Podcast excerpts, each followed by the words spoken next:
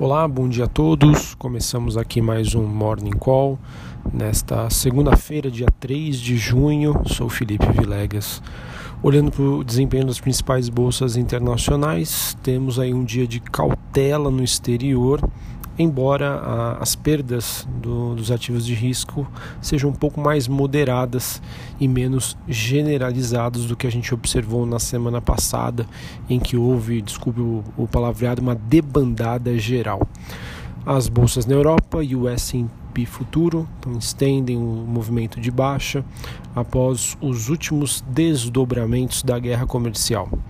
Dólar recua ante a maioria das principais moedas em relação às commodities.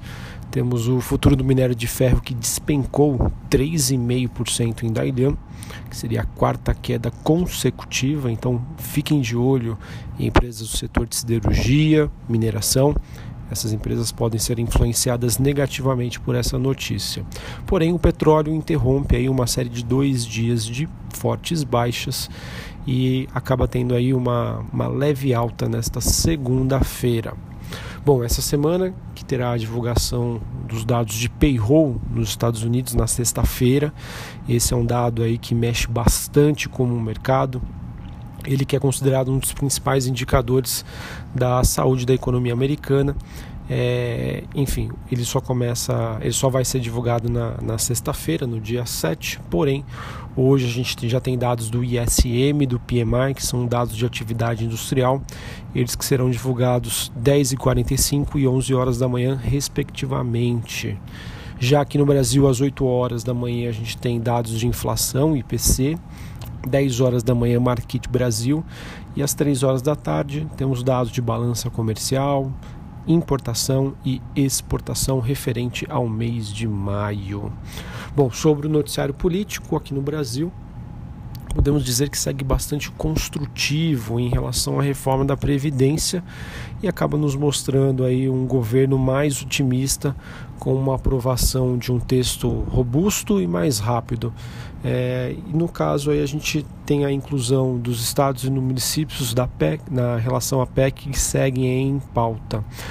Porém, hoje a gente tem mais um teste aí para a capacidade de mobilização do Planalto que ocorre hoje com a votação no Senado de uma medida provisória contra fraudes.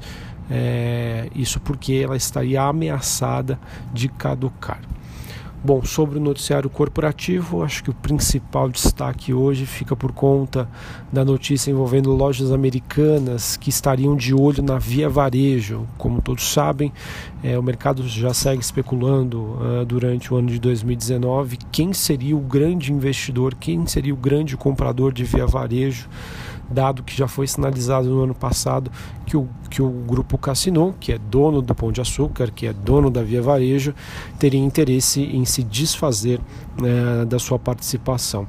A gente também tem a Light avaliando uma oferta pública primária de ações com o objetivo de captar novos recursos.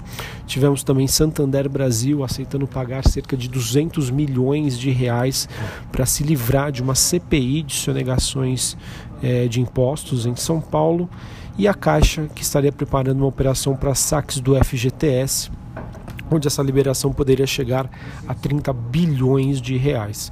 Essa notícia foi veiculada na semana passada é, pelo ministro Paulo Guedes, que manifestou um interesse é, em liberar o FGTS. O objetivo disso é estimular a economia, já que o mercado brasileiro, né, o, o Brasil em si, patinou no primeiro TRI de 2019, então isso poderia é, dar uma ajudada, quem sabe dar um empurrãozinho aí para a gente é, ter um movimento de recuperação um pouco mais intenso. Isso acontece em meio a uma expectativa de queda da taxa de juros, caso aconteça a reforma da Previdência, e a inflação que segue bastante controlada.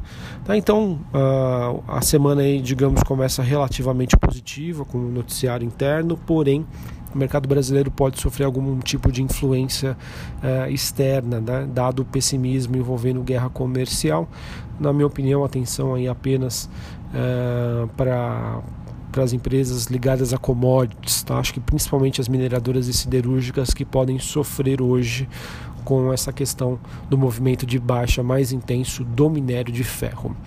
Um abraço a todos, uma excelente segunda-feira, uma excelente semana e até a próxima. Valeu!